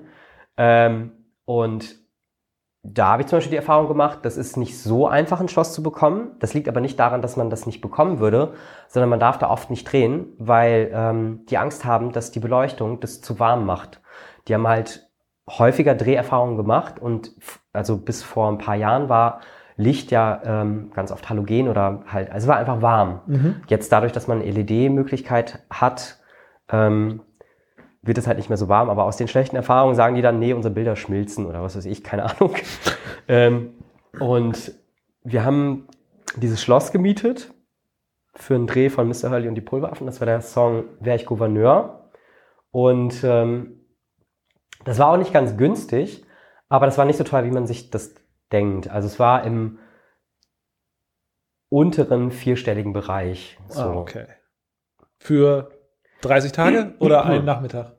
Für einen Tag, okay. ja, ja. Also man kommt dann morgens an und dann hat man, also wir hatten da so einen ganz klaren Bereich und wir mussten halt nur versichern, dass wir den Boden halt äh, nicht malträtieren, was mit Stativen und so echt gar nicht so einfach ist, aber wir haben uns dann halt vorher, so schlau wie wir sind, mhm. äh, haben wir uns im Baumarkt einfach äh, alte Teppichreste gekauft und wir hatten unser ganzes Equipment auf einen großen Teppichblock und unter den Stativen hatten wir dann immer so Teppichstücke, das war dann nichts zerkratzen Ähm, ansonsten an Locations, also selbst wenn es jetzt nicht der Bandproberaum ist, aber in der Regel kriegt man so gut wie jede Location, die jetzt nicht sehr speziell ist, so zwischen, ich sag mal, 50 bis 300 Euro. So gibst du dann halt irgendwie der Person, die da noch bei sein muss, aber Schwimmbad, Museum, Varusschlacht, ähm, Outdoor, irgendwelche Inselbereiche, Strand, das ist eigentlich immer alles machbar. Man muss, und das ist echt nur das Wichtige, man muss anrufen. Niemals einfach eine Mail schreiben, weil wenn die hören, wir drehen Video, dann sehen die nur, also entweder sehen die, die haben ganz viel Kohle, was natürlich meistens nicht stimmt, oder die sehen, die machen ganz viel Dreck, was in unserem Fall auch nicht stimmt, weil wir machen natürlich immer alles brav und sauber. Mhm. Man will ja vielleicht noch ein zweites Mal kommen. Ähm, und die sehen halt, ähm, ich weiß nicht, was die da machen. So, und äh, dann sind die erstmal abgeschreckt. Und wenn die halt aber eine nette Stimme am Apparat haben und man sagt, ja, wir machen so ein kleines Kunstprojekt oder machen hier eine, eine Sache für, für, äh, für eine Band, wir drehen was und erklärt denen das, dann läuft das eigentlich meistens. Also die Social Skills auspacken. Auf jeden Fall. und die geschäftlichen und dann läuft das. Aber das ist ja das ist ja ganz interessant zu hören, dass es, ähm, dass es dann, also seid ihr da noch nie auf Granit gestoßen? Immer, also war da nicht, wo du sagst, okay, ja, nee, das hat nicht geklappt. Gab es da mal was? Oder würdest du sagen, nee, das muss erst noch, die Idee muss erst noch um die Ecke kommen? Es hat, glaube ich, tatsächlich, also weswegen mir das nicht einfällt, dass es nie geklappt, also dass irgendwas nicht geklappt hätte, ist, dass wir es immer so gemacht haben, dass es dann geklappt hat. Also ja, gut, klar. Ja, also ich kann mich jetzt nicht, ich kann mich jetzt nicht daran erinnern, dass wir eine Location hatten und unbedingt da sein mussten und das dann nicht funktioniert hat. Man konnte immer ausweichen und ein zufriedenstellendes Ergebnis produzieren. Ja, auf jeden ja. Fall. Also ähm, ja, das, das Aufwendigste oder das, so wo ich schon echt erstaunt war, dass es dann funktioniert hat, war das Schloss auf jeden Fall. Es war auch einfach ein sehr pompöses Schloss. Ähm, innen drin auf jeden Fall. Und ähm, ansonsten, nee. Es hat immer alles funktioniert. Wie sieht das aus mit, äh, wenn wir jetzt mal von den Locations weggehen, an, äh, ähm, vorhin schon sagtest, man hat vorm Rosenhof gedreht oder mal in der Innenstadt und man hat dann einfach auch nur eine, ähm, ja, Stagehand ist es ja nicht, aber vergleichbar, was die, mhm. also die sich nur um die Passanten kümmert und mhm. sagt, ne, ihr beschwichtigend eingreifen, geht mal einen Bogen rum, rum, tralala. Wie, wie sieht das aus jetzt mit den, äh, mit Rücksicht auf Passanten an öffentlichen Orten bezüglich dieser Datenschutzgrundverordnungsklamotte und dem Videodreh? Äh, muss man sich da irgendwas einholen? Lauft ihr da Gefahr? Könnt ihr das irgendwie mit so einem Blur machen durch einen Fokus, dass man die wegkriegt? Also was für Probleme kommen da irgendwie auf einen zu, wenn man jetzt nicht an einer dedizierten Location, sondern in der Öffentlichkeit drehen will? Ähm, also wenn wir wirklich an öffentlichen Plätzen drehen, ähm, stellen wir uns erst sowieso grundsätzlich zweimal die Frage, ob wir es müssen. Weil das Nervige ist gar nicht unbedingt die DGSVO einzuhalten oder so, ähm, weil wir Leute nicht, also was du gerade schon sagtest, mit einem Blur, irgendwie mit einem, also mit einer Unschärfe, das kann man ganz oft regeln. Aber vor allen Dingen nerven Leute einfach, weil sie das interessant finden und dann ähm, auch ja mit dir reden und das ist auch cool. Das macht ja sonst auch Spaß, mit den Leuten zu reden und zu zeigen, was man da tut. Aber beim Videodreh muss es schnell gehen und du darfst dann nicht irgendwie ständig Leuten was erklären müssen. Aber wenn man dann eine Situation hat, wo man dann PassantInnen hat oder an öffentlichen Plätzen dreht, das Allerwichtigste ist, dass man den Straßenverkehr nicht behindert. Und ähm, Straßenverkehr behindern bedeutet auch, dass man nicht nachts an einer Straße mit Beleuchtung arbeitet, weil die Leute davon abgelenkt sind. Wenn dann was passiert, bist du am Arsch. Mhm. Ähm, da kommt aber, äh, erstmal kommt da niemand und sagt, ihr dürft das nicht. Du darfst natürlich niemandem ins Gesicht funzeln einfach, so abends. Und ähm, ansonsten, ähm, wenn du äh, Leute wirklich erkennen kannst, dann äh, benutzen wir die Shots nicht oder dann, also wir nehmen die erst gar nicht auf. Ähm, und ähm, haben die Leute sonst irgendwie in so einem, in so einem Unschärfebereich, den man halt nicht sieht. So. Aber laut DG, DGSVO darfst du halt keine Person erkennen und darfst vor allen Dingen das Material nicht speichern. Ah, okay, ja. ja. Das wird natürlich dann auch nicht gemacht. Ja. Nee, klar. Das ist ja normal, was nicht gemacht werden darf, wird auch nicht getan. Ähm, gut. Also ja, meinst du generell öffentliche Sachen stehen, das muss dann wirklich gemacht werden, weil es nicht anders geht, aber ansonsten würde man davon generell abraten. Ja, Sagt deine, Praxis, also, deine praktische Erfahrung. Ich würde zum Beispiel wirklich davon abraten, irgendwie in die Fußgängerzone zu gehen. Ähm, und wenn man das dann macht, dann muss man sich schon vorher Gedanken machen, ähm, ist jetzt ein bisschen technisch vielleicht, so, aber welche Objektive benutze ich?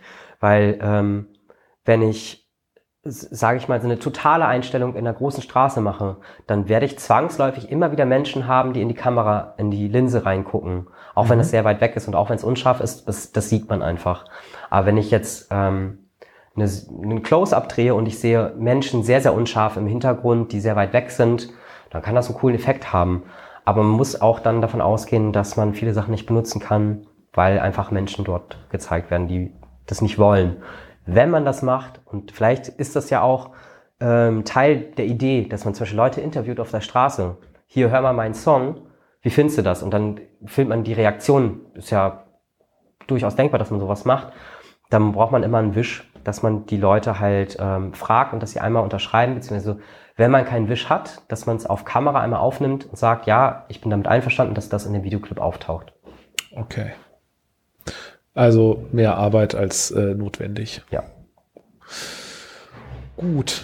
Ähm, wie, also wenn man, dann gehen wir davon aus, man findet eine, man findet eine Location, man hat im Vorfeld irgendwie grob besprochen, wie sieht die Idee aus, hat seinen äh, sehr pompös großen äh, Schlossproberaum zufällig äh, zum Videodreh zur Verfügung stellen können, dann äh, kommt ihr an mit eurem bis zum PKW gefüllten Rollkoffer, also je nachdem, mhm. äh, was, auf was man sich da geeinigt hat.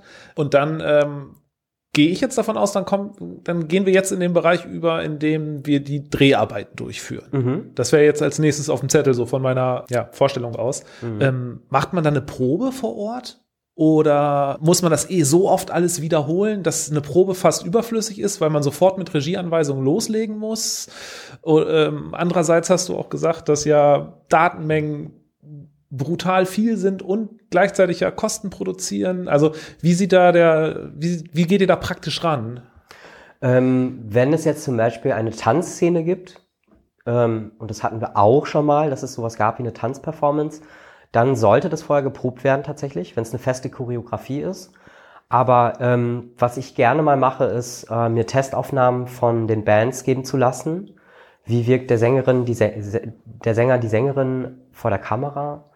Ähm, oder lass die Person das mal selber ausprobieren und sich selber filmen und dann frage ich, was gefällt dir an dir selbst? Wie magst du dich? Weil ich muss das ja wissen, dass wenn ich jetzt zum Beispiel eine Reaktion, also eine Geste sehe, die diese Person macht oder sage, spiel mal sehr übertrieben und dann sehe ich was, was mir gefällt, aber es gefällt der Person nicht, dann wird der Videoclip scheitern. Okay. Deswegen sowas wie Testaufnahmen mache ich schon gerne, aber Proben von der Bandperformance auf gar keinen Fall, weil da passiert ganz vieles so im Laufe des Spiels. Ähm, mittlerweile haben wir uns angewöhnt, wenn wir jetzt drehen und wir drehen eine Performance, dass wir erst mit den Close-Ups anfangen weil da siehst du noch nicht viel von der Expression im Gesicht und so weiter. Die Leute sind am Anfang sehr aufgeregt, sehr konzentriert und konzentrierte Leute neigen dazu, sehr wenig zu blinzeln. Es mag wie eine Marginalität klingen, aber Leute, die nicht blinzeln, sehen verrückt aus. und ähm, im Laufe des Videoclips, wenn die Anspannung so bisschen runtergeht, dann blinzeln sie mehr und sind freier und dann nehmen wir halt Totalen auf, auch wenn ich sagte, das total sehr langweilige Einstellungen sind. Man braucht sie ja trotzdem. Also wenn ich jetzt in den Raum komme, dann möchte ich auch erstmal sehen, was da passiert, bevor ich jetzt äh, gleich irgendwie, äh, äh, keine Ahnung, mir das Kaffeegedeck dort angucke, was auf dem Tisch steht. Ja, okay. Sogenannter Establisher. Mhm. Und ähm, dann beim Dreh ist es halt so, dass wir am Anfang erstmal besprechen, was passiert heute. Ich mache einmal eine Ansage, wenn ich Regisseur bin. Äh, eine Ansage bedeutet einfach so, dass ich sage, was, wie stressig wird's heute, auf was könnt ihr euch einstellen. Ähm, bitte achtet darauf, wenn es bestimmte Gegebenheiten gibt, die man äh, bei der Location beachten sollte. Zum Beispiel, bitte benutzt nicht das Leitungswasser zum Trinken oder ähm, wir müssen hier um 15 Uhr fertig sein, räumt bitte schnell zusammen. Oder wenn wir Stress haben beim Dreh, dann sage ich, seht erstmal von Ideen ab, ich brauche erstmal mein, mein Fleisch und dann könnt ihr Ideen dazu bringen beim Dreh. Ähm, genau, und dann shootet man nach äh, den schönen vielen Listen, von denen ich eben sprach, shootet man runter, was man braucht. Und das ist dann wirklich Akkordarbeit. Und so ein Drehtag ist dann auch auf acht Stunden angesetzt, wie so ein normaler regulärer Arbeitstag? Oder? Das wäre schön. nee, ähm, meistens sind Drehtage echt erheblich viel länger. Also zumindest dann, wenn wir eine Location bezahlen, beziehungsweise wenn wir auch Leute bezahlen, dann versuchen wir halt möglichst viel davon mitzunehmen. Und dann versucht man auch alles in einen Drehtag reinzuquetschen. Und ähm, dann geht's auch so ein Tag mit, wir stehen auf und wir müssen auch noch dahin fahren. Wir müssen noch Sachen packen, wir müssen auch alles wieder aufräumen, aufräumen, das unterschätzt man, das dauert auch immer eine gewisse Zeit. Wie nach einem Konzert, stell dir das wie eine Konzertproduktion vor. Mhm. Ähm, wenn du jetzt ein einstündiges Konzert gibst, dann bist du auch den ganzen Tag dort vor Ort. Ja, klar. Und ähm, am Ende musst du auch wieder alles einsammeln. Und ähm, dann ist das meistens so eher so 12, 10, 12, 14, manchmal sogar 16 Stunden. Ah, okay, gut. Das ist, ähm, mehr, aber das erklärt vielleicht, warum man gerne draußen was macht. Da geht nämlich irgendwann die Sonne unter. ja, tatsächlich. Das, das ist jetzt meine erste Assoziation. Ja, aber dann wechselt man meistens, wenn die Sonne untergeht, dann we- wechselt man erst in die Indoor-Location, weißt du, so. Dann kommen dann noch mal ein paar Stunden. Okay, wenn man den ganzen, also dann habt ihr den ganzen Kram zusammengesammelt, alle Listen befriedigt. Ja. Die Bands haben ihre Ideen irgendwie mit reingebracht. Man hat noch ein paar separate Shots irgendwie gemacht. Ähm, dann geht das Ganze ans Bearbeiten, Hm. wenn ich das jetzt ähm, irgendwie so mir richtig vorstelle. Mhm. Oder geht ihr vorher noch mal los und sichtet mit der Band das Rohmaterial, um zu sagen, das geht klar, das nicht, wo geht's hin und welcher Shot gefällt dir da besser? Oder geht ihr direkt in die Bearbeitung und sagt, ihr habt uns dafür bezahlt, wir machen jetzt die Auswahl, das ist cool, das andere nicht. Wie, Mhm. sieht das aus? Rohmaterial zeigen wir in der Regel nicht. Das ist auch wichtig. Also wenn, das, wenn der Videoclip abgeschlossen ist, dann kann man auch mal was vom Rohmaterial zeigen, besonders wenn was dabei ist, was, was es nicht in den Videoclip geschafft hat, weil es einfach schön war und vielleicht kann man das nochmal für Social Media oder sowas benutzen.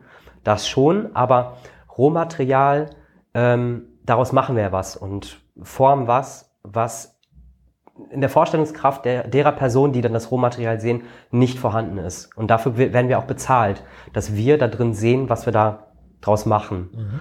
Und ähm, nach so einem Dreh, sagen wir, wir haben jetzt einen Tag, haben wir ein Performance-Video gedreht mit einer kleinen Handlungsstrecke, hatten so ein paar Stunden Handlungsdreh äh, und den Rest des Tages Performance. Das allererste, was passiert, ist, dass wir die Daten äh, sichern, also dass wir noch ein Backup machen. Und dann technische Sachen, Proxys sogenannte, erstellen wir, weil wir halt in sehr großen Datenmengen ähm, aufnehmen. Da müssen wir es erstmal kleinrechnen, damit wir es bearbeiten können. Das dauert auf jeden Fall schon mal einen ganzen Tag. Und dann gehen wir ins Sichten. Und äh, Sichten bedeutet, dass wir äh, unsere Shots ähm, beschriften. Da haben wir so ein System, was wir uns selber angelegt haben, wo dann zum Beispiel drin steht, ähm, sagen wir mal jetzt irgendwie in einem Beispiel von Mr. Hurley und die Pulveraffen, was wir vor kurzem gedreht haben. Äh, der Sänger heißt Simon und dann haben wir zum Beispiel einen Schuss, ähm, wo wir viermal das gleiche aufgenommen haben von einer Einstellungsgröße. Und da ging es jetzt zum Beispiel um den sogenannten Voice-In. Das ist die Stelle, wo der Sänger das erste Mal im Song was singt. Das ist eine sehr wichtige Stelle im Song. Ähm, dann gucken wir uns die vier Einstellungen an und dann steht da einfach Simon singt, Simon singt, Simon singt, Voice in oder sowas. Und dann ist da einer dabei, wo er vielleicht nochmal irgendwie so geil zwinkert, dann steht dahinter in Klammern geiler Zwinker oder so. Das gehen wir dann für den ganzen äh, Dreh durch. Das heißt, alles, was wir gedreht haben, gucken wir uns noch zwei oder dreimal an. ähm, und dann geht es in den Schnitt. Dann fängt man meistens an, legt die ersten Sachen Darf, an. darf ich kurz fragen, Ja, wie viel, wie viel für so ein drei Minuten, äh, sagen wir mal so drei Minuten 30 Video, ne? Ja. Ähm, im, jetzt nur, damit man eine grobe Vorstellung davon bekommt. Da gibt es ja wa- wahrscheinlich jetzt keine kon konkrete Zahl, die du mir nennen Mhm. kannst. Aber wie viel Stunden Material produziert man denn für so ein 3 Minuten 30 Video? Ähm, ich kann es dir ungefähr in Terabyte sagen. es sind meistens so zwischen anderthalb und drei Terabyte, je nachdem, wie viel man da macht und wie viele Kamer Kameras man benutzt.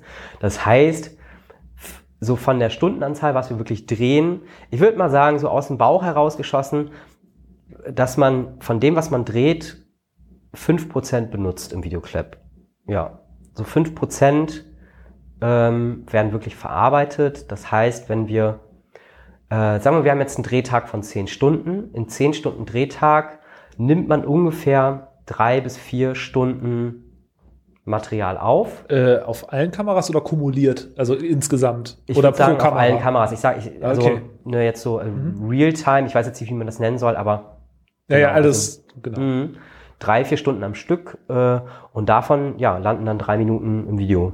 So, das ist so ungefähr dann die Ausbeute. Okay. Gut, äh, Verzeihung, wir waren äh, gerade stehen geblieben bei. Nee, aber es ist ja eine, das ist eine interessante Frage auf jeden Fall. ja, weil Also- das äh, hat mich jetzt gerade, weil wenn ihr das alles nochmal durchgucken müsst, dann guckt ihr euch das ja alles nochmal an. Ja, wobei, also am Anfang haben wir wirklich alles angeguckt, von vorne bis hinten, aber wenn du einen Shot hast, der dauert in der Regel, also eine so eine Einstellung, das sind dann meistens, ähm, ist es zum Beispiel der ganze Chorus, der ganze Vers oder sehr kleinteilige Sachen wie zum Beispiel ein Schlagzeug-Pickup. Man versucht ja bei einer Performance auch äh, das abzubilden, was da im Song passiert bei einer Performance. Wenn ich jetzt zum Beispiel irgendwie so einen ganz bestimmten, bestimmten Drumroll habe, wo irgendwie sowas passiert, mhm. dann brauche ich den im Close-Up, weil das will ich im Video sehen. Das ist ein schönes Feature. Dann nehme ich auch nur den Drumroll auf als Close-Up und das sind dann halt irgendwie zehn Sekunden oder so. Ähm, beim Durchsichten von ganzen Takes, ähm, man guckt immer erstmal, es ist immer ein Take dabei, der geil ist. Das ist wirklich, kann man immer sagen, es ist immer ein geiler Take dabei, den legt man erstmal an und dann sucht man sich die Stellen raus, die nicht so geil sind und guckt sich gezielt das an, was halt nicht so geil ist. Ah, okay. Und dann, also du sichtest eigentlich nicht drei bis vier Stunden. Das ist ja genauso wie wenn wir Slow-Motion-Aufnahmen drehen.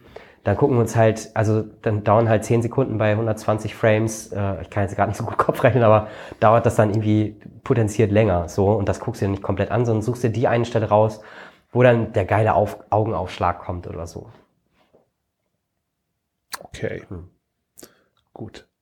Es wird gesichtet, Bands kriegen kein Rohmaterial vorab, wegen potenzieller Visionslosigkeit. ich will es ja gar, gar, nicht so negativ ausdrücken, so, aber es ist dann ähm, der, der Moment, ja. also das ist auch das ist ein Schutzmechanismus, den wir einbauen. Mhm. Der Moment, wenn du das erste Mal dein Videoclip siehst, ist ein ganz wichtiger Moment.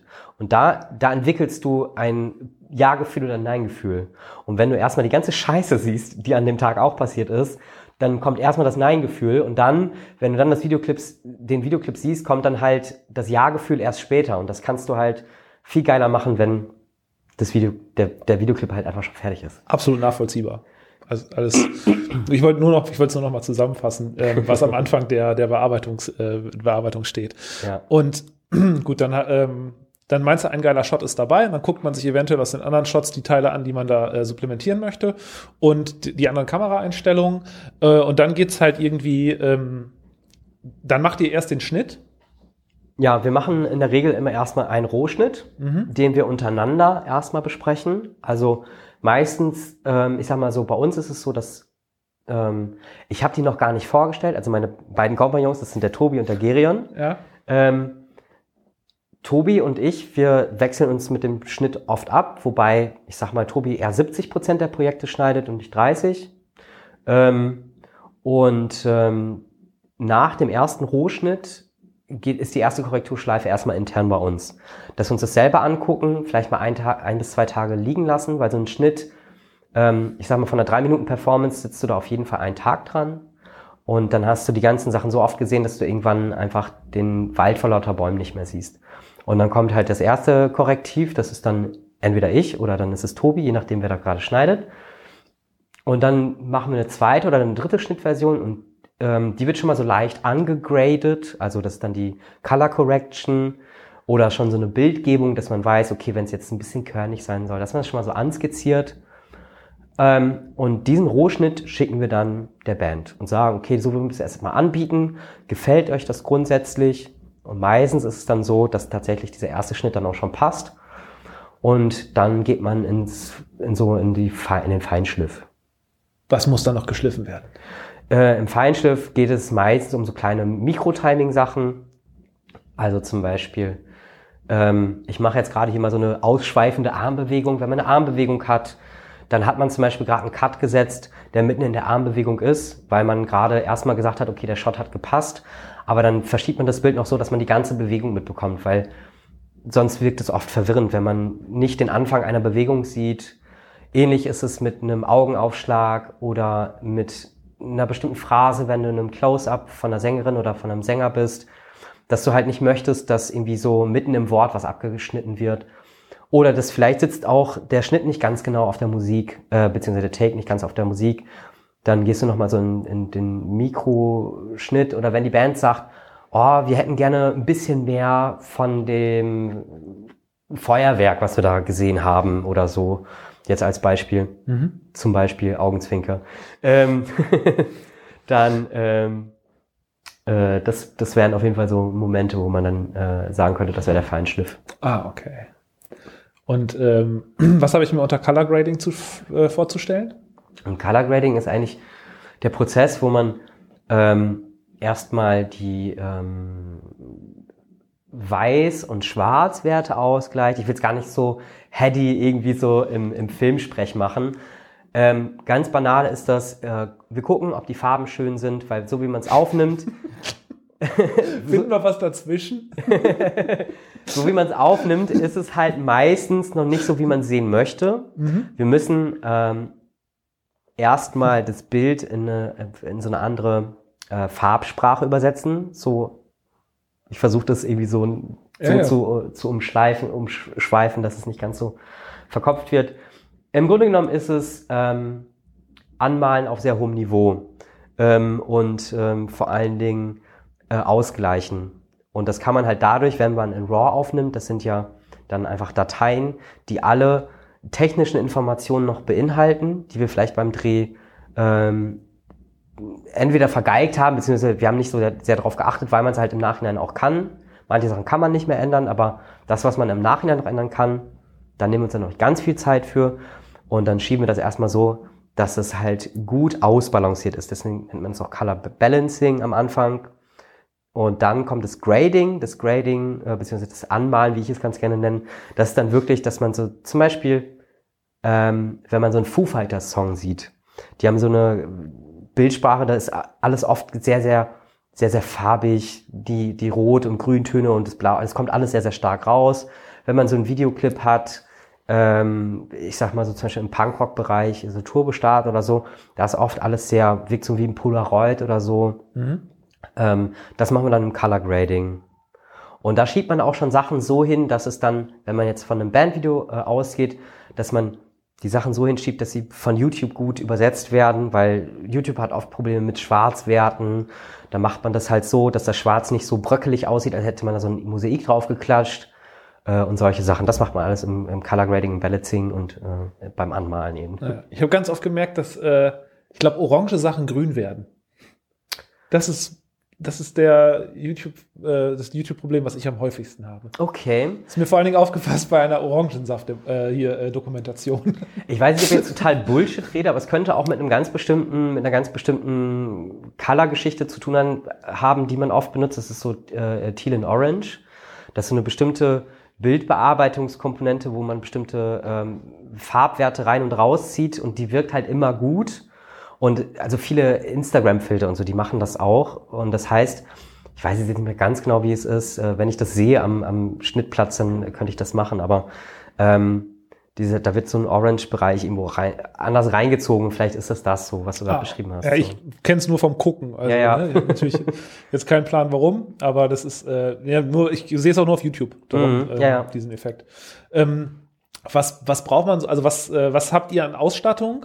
Hier vor Ort, jetzt vielleicht nicht die komplette volle Liste, aber jetzt so Ja, zum Bearbeiten. Was würdest du sagen, was, ähm, was, was bräuchte, was bräuchte ich minimal, um das zu, äh, zu leisten, was ihr hier leistet an, an Hardware und Software, um das zu machen, also jetzt für die Nachbearbeitung? Ja, also man braucht auf jeden Fall ein Schnittprogramm. Ähm, das geht auch immer, glaube ich. Ich habe es tatsächlich noch nie benutzt, aber iMovie oder so, das, also diese Umsonst-Sachen, damit kann man schon schneiden auf jeden Fall. Das funktioniert. Bestimmte Sachen kannst du dann nicht mehr machen. Also wenn es jetzt zum Beispiel darum geht, dass du so RAW-Dateien hast oder so, das können diese Umsonst-Schnittprogramme eigentlich in der Regel nicht.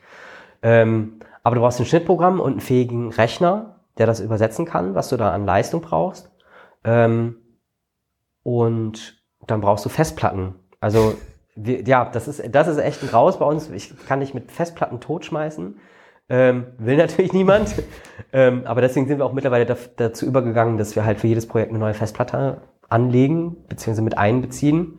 Gerade wenn das Material, wenn, wenn die Band es dann danach bekommen soll, um danach noch was damit zu machen, ähm, dann ähm, gibt es immer eine neue Festplatte. Und das war es aber auch eigentlich in der Regel schon.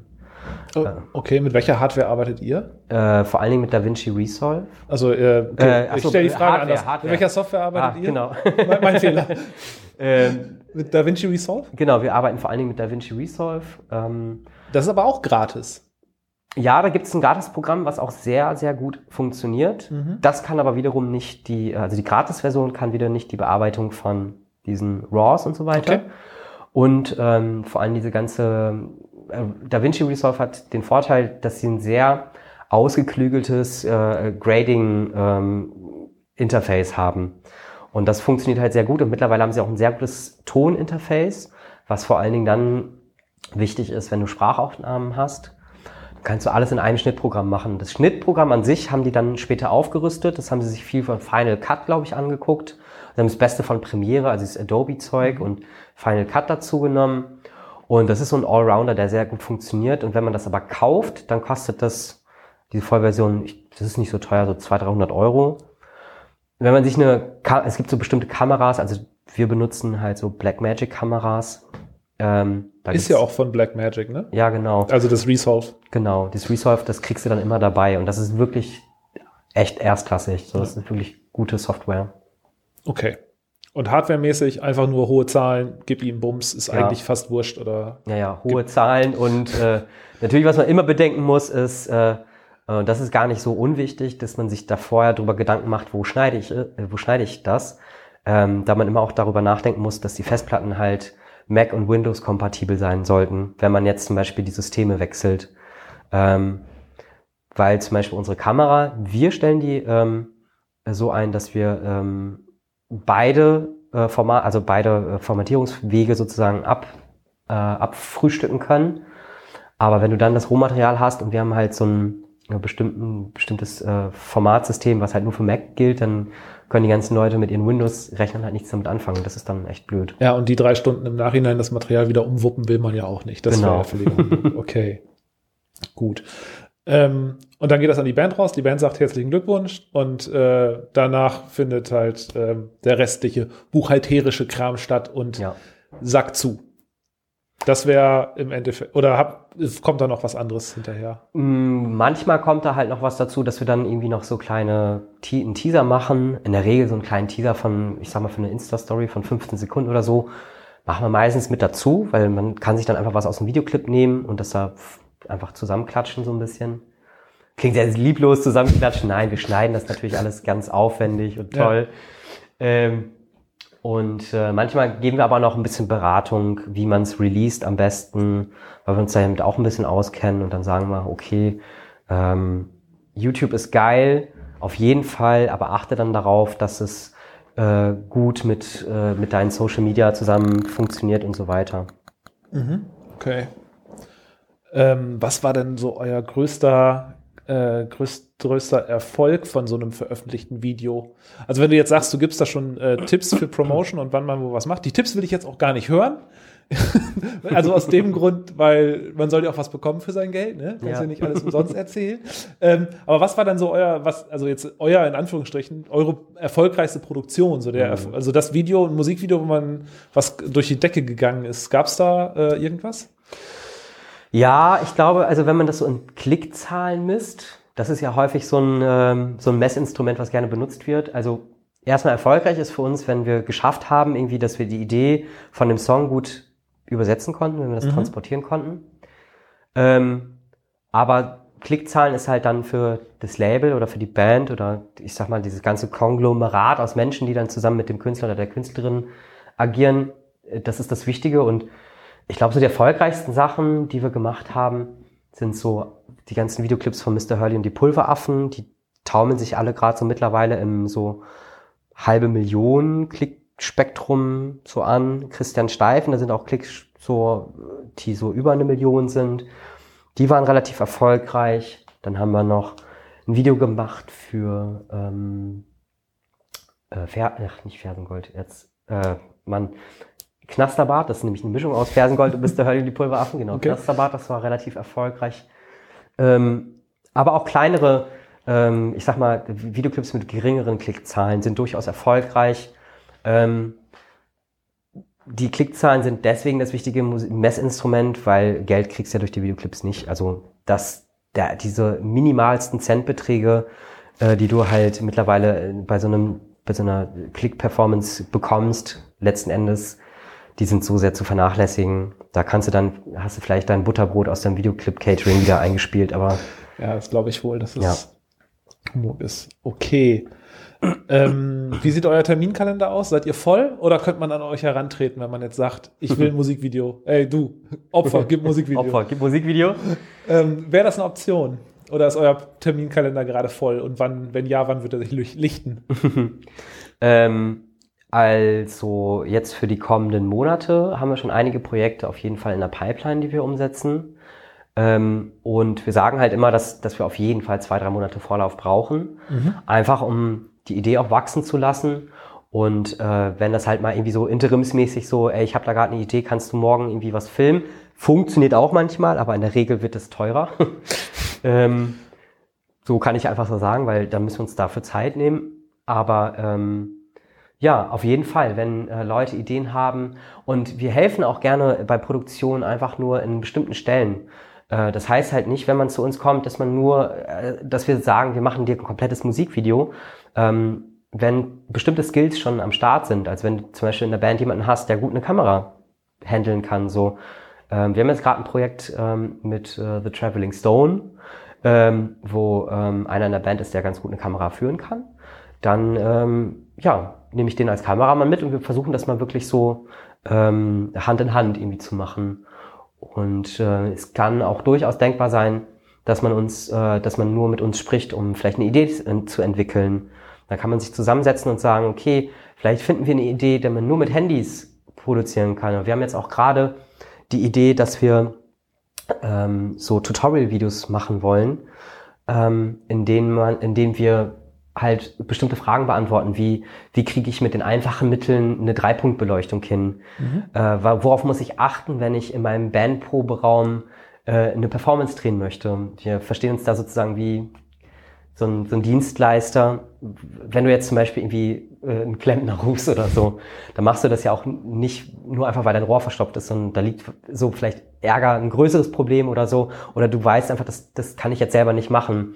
Dann solltest du uns rufen. Aber wenn du irgendwie keine Ahnung, da einfach nur mit so einem Rohrreiniger durch musst. Geile Metapher eigentlich, total blöd, dass ich die benutze mit, nee, einem, mit einem Klempner. Will wissen, will wissen wie es ausgeht.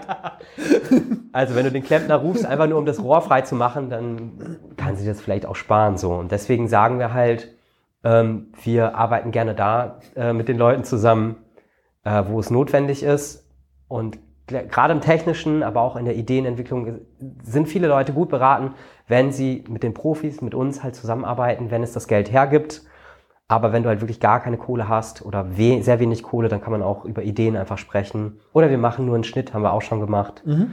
Ähm, ja, das also, ist alles denkbar. Also wenn man jetzt mal selber anfängt und legt los und läuft dann vor irgendeine Wand, dann könnte man auch einfach danach zu euch kommen und sagen, hier sind meine Scherben, können wir noch was retten? Äh, ja, wobei wir dann meistens sagen so, okay, aus den Scherben kann ein schönes Mosaik werden, aber der Spiegel, den kriegen wir nicht wieder hin. Nee, nee, ist okay, klar. Aber so generell, ähm, man könnt, ihr könntet dann mit Rat und Tat Seite. Und wenn du äh, zur Seite stehen und wenn du schon sagtest, ihr macht jetzt vielleicht so Beratungs- ähm, oder so kleine Videos, so kleine Tutorials, mhm. das ist ja auch eine gute Werbung für euch. Das ja. machen ja ziemlich viele, ne? Ja. Und dann kann man da darüber auch äh, irgendwie ja noch ein paar, äh, paar Leute gewinnen oder davon überzeugen, dass man da möglicherweise äh, Expertise besitzt. Ja. Das wäre ganz schön. Gut. Ähm, wenn man an euch herantreten will, wie, äh, wie erreicht man euch? Wie, wie funktioniert das? Am besten über unseren Instagram-Channel gerade. So, das ist einfach. Der wäre? At via unterstrich Blick. Okay. Ähm, Ansonsten kann man, man findet überall im Internet meine Telefonnummer. Ich telefoniere sehr, sehr gerne so. Ich finde, das verlernt man gerade so ein bisschen, einfach immer so erstmal anzurufen. Äh, per E-Mail, also angelino at via-blick.de. Ähm, ansonsten via Blick googeln, da findet man das schon. Äh, eine Homepage haben wir gerade nicht am Start und das dauert auch wahrscheinlich noch ein paar Wochen, weil wir halt erstmal investiert haben in unser ganzes Equipment, aber das dann für die Leute, die ähm, mit denen wir dann zusammenarbeiten, auch erstmal schön ist, dass äh, dass sie halt wissen, dass man bei uns auch gutes Equipment mit einkauft, ja. Okay, ja. Und zur Not hat man ja die Referenzen, was man gemacht hat. Das mhm. ist ja im Netz zu finden. Ja. Gut. Okay, super. Ähm, hast du noch äh, abschließend was zu erzählen? Habe ich irgendwas vergessen? Habe ich dich bei irgendwas überrannt? Nee, überhaupt nicht. Ich glaube, ich habe äh, ich, ich hab jetzt sehr aus dem Nähkästchen geplaudert. Das war einfach, äh, ja, so, so, so bin ich halt irgendwie. Ja. Ich denke ja immer so ein bisschen so, hier war's und da war's. So funktioniert es auch bei uns beim Dreh. Und ähm, nee, so wirklich was sagen möchte ich nicht. Ich glaube einfach, ähm, dass äh, die Leute, die sich das jetzt angehört haben, so, wenn die sich inspiriert fühlen, selber was zu machen. Ähm, ich bin auch immer, immer froh darüber, wenn Leute einfach mit Ideen um die Ecke kommen. Ich klaue auch nicht einfach was. Ähm, und wenn Sie Fragen haben, dann können Sie gerne auf mich zukommen. Und selbst wenn man vorher schon weiß, okay, das passt vom Budget her nicht, dann äh, bin ich auch gerne ähm, da, um zu sagen, wie kann man es passend machen. Und ähm, ansonsten freue ich mich einfach, ähm, ganz viel mich mit Leuten auszutauschen. Und ja, wenn jetzt Leute zugehört haben, die das gut fanden, was ich hier erzählt habe, oder worüber, worüber wir uns unterhalten haben, dann äh, quatscht uns an und folgt uns auf Instagram, at Blick. Und ähm, damit ist alles gesagt. Super. Dann danke ich dir für äh, die Gastfreundschaft und ähm, ja, möchte mich bei euch verabschieden. Ja. Äh, tschüss und äh, vielen Dank. Das waren Nebentöne. Schön, dass ihr dabei wart. Diese Sendung ist lizenziert unter Creative Commons. Namensnennung keine Bearbeitung 4.0. Nebentöne ist Teil des Osnabrücker Kulturmarathons. Mehr Informationen unter kulturmarathon-os.de.